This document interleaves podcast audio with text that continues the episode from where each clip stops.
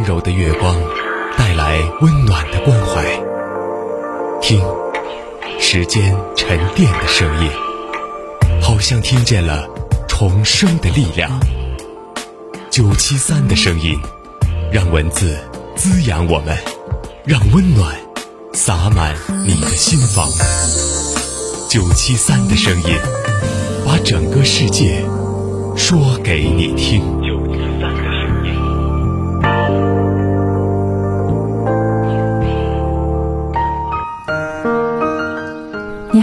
这里是九七三的声音，我是主播彭然。今天我们一起来分享《正面管教》这本书当中的第一章“正面的方法”。我们要来说说大人和孩子之间三种互动的方式都有哪些。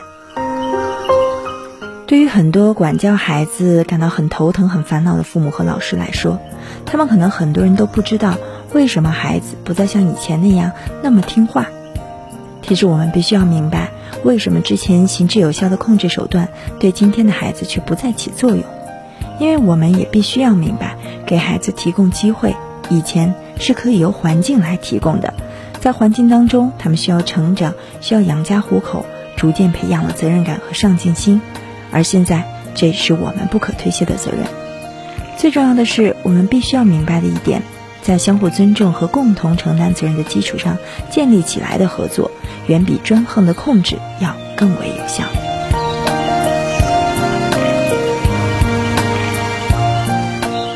那我们来看看选择不同方法的父母或者老师，他们的态度有什么不同？首先，我们来说说严厉型的家长。严厉型的家长，他可能是这样的一个方式：他经常会说，这些是你必须遵守的规则，这是你违反规则会得到的惩罚，而孩子并不参与决策的过程。这种严厉型的家长可能会过度的控制孩子，家里面有规矩，但是没有自由，也没有选择。一般是我要你怎么做，你就得怎么做。那第二种呢是骄纵型的家长，他往往是这样说的：我们没有规则，我相信我们会爱对方，并且会幸福。我相信你以后会选择自己的规则。骄纵型的家长呢，他们的家庭对于孩子的管理往往没有限制。有自由，没有规矩，而且呢可以无限制的选择，并且你想怎么做就能怎么做。那么正面管教型的家长呢，往往是这样的：来，我们一起来制定对双方都有利的规则，我们还要共同决定在遇到问题时对大家都有意义的解决方案。当我必须独自做出决断时，我会坚定而和善，维护你的尊严，给予你尊重。那么正面管教的家庭呢，往往是既有权威又和善。而且坚定并行，这样的家庭是有规矩也有自由的，有限制的选择，同时呢，在尊重别人的前提下，你可以进行选择。那么这三种管理孩子的方式和教育孩子的方式呢，确实对于孩子来说会有不同的反应。约翰普拉特博士通过三岁的乔尼在三个不同的家庭吃早饭的故事，生动有趣地说明了三种方式之间的截然不同。在一个严厉型的家庭里，只有妈妈才知道什么最好。乔尼完全没有选择早餐的余地。一个寒冷的雨天，全世界的控制性妈妈都知道，乔尼应该吃热乎乎的玉米粥才能扛过这样的天气。可是乔尼却有不同的想法。他看了看玉米粥，说：“不好吃，我不要吃这东西。”要在一百年以前呢，做一个严厉的控制性妈妈可是容易的很多。她只需要说吃，乔尼就得乖乖的吃。而现在困难多了。妈妈为了让孩子听话，不得不进行了下面这四步。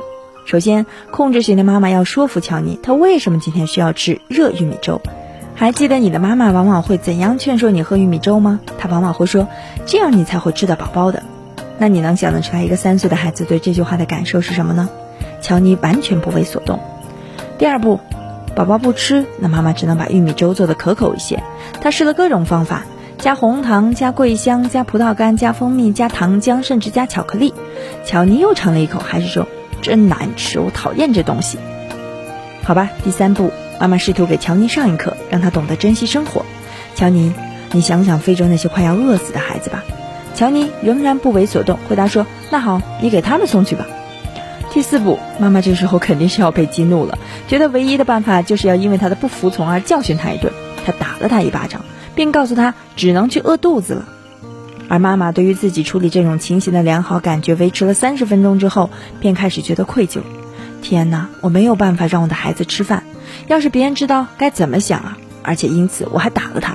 而乔尼要是真的饿坏了，可怎么办呢？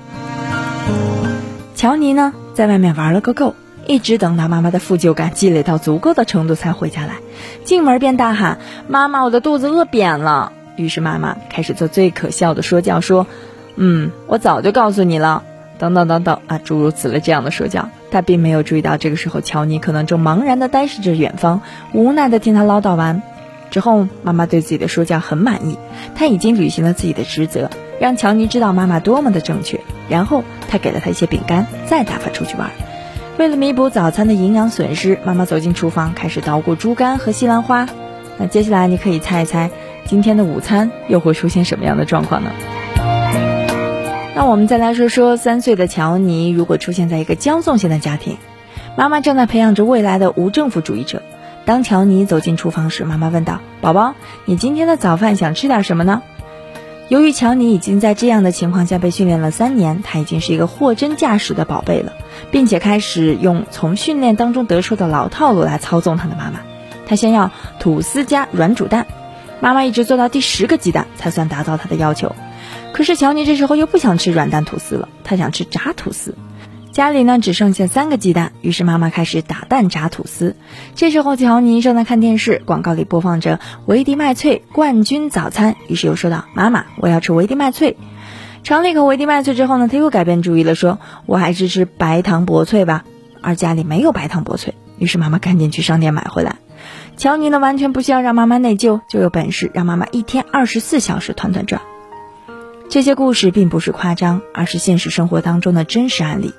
一位妈妈对我说：“她的孩子除了吃炸薯片之外什么都不吃。”我问她：“孩子哪来的炸薯片呢？”她说：“他不吃其他东西，我只好买给他呀。”于是，许多孩子就这样被培养成了一个小霸王。他们觉得只有指使别人满足他们的需要，才能感到自己的重要性。那我们现在再来看一个正面管教式的家庭。在早餐开始之前呢，就两个非常明显的不同。首先呢，在正面管教当中成长起来的宝贝乔尼，他会先自己穿好衣服，收拾好床，然后来到厨房。当然，后面在我们的声音当中会跟大家讲解怎样做到前面这几点。第二个不同是，乔尼会帮着打扫一些日常家务，比如摆碗筷、烤吐司、炒鸡蛋等等。是的，在接受正面管教的很多孩子当中，三岁的孩子就已经可以炒鸡蛋了。后面在讨论家务的章节当中，我们会再次提及。今天的早餐呢是谷类食物，妈妈给了乔尼一个有限制的选择。今天你要小麦圈还是维迪麦脆呢？嗯，乔尼也看过维迪麦脆的广告，所以他说我也选维迪麦脆。尝了一口之后，他改变了主意，说：“妈妈，我好像不喜欢吃这东西。”妈妈说道：“好吧，那我们是没有办法再把维迪麦脆再变脆了。那你出去玩吧，吃午饭时我们再见。”注意，妈妈省去了控制型妈妈的所有步骤。她既没有试图说服他，更没有去给他讲非洲挨饿的孩子，也没有想把麦脆调得更好吃一些，而且没有打孩子。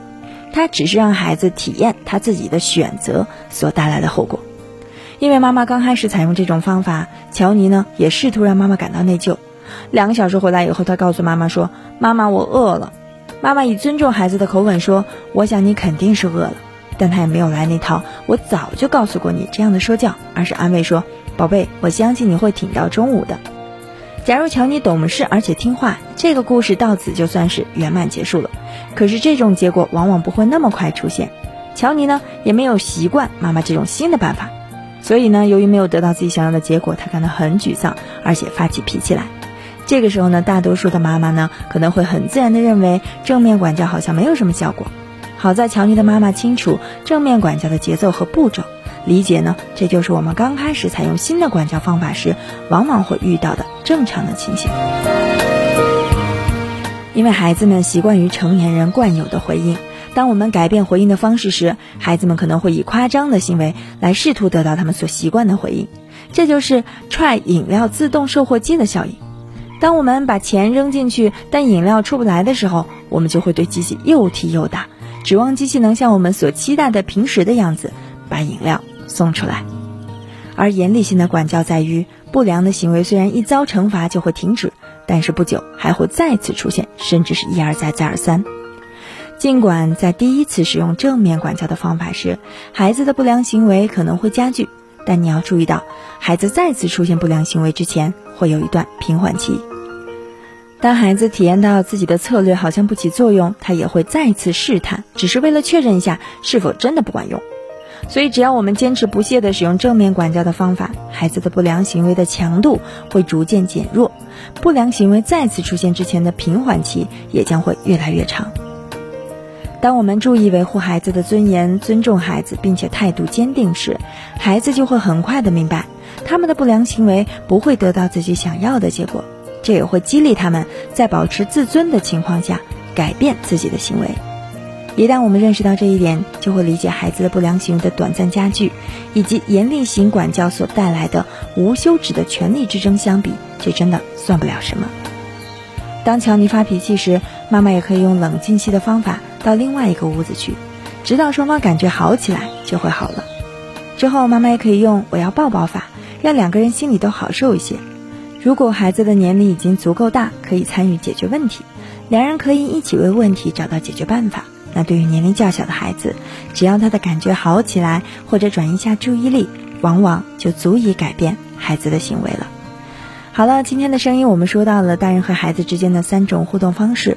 那么在下期当中，我们再来说一说，到底是什么在管理、管教孩子过程当中发挥真正的作用。下期再会。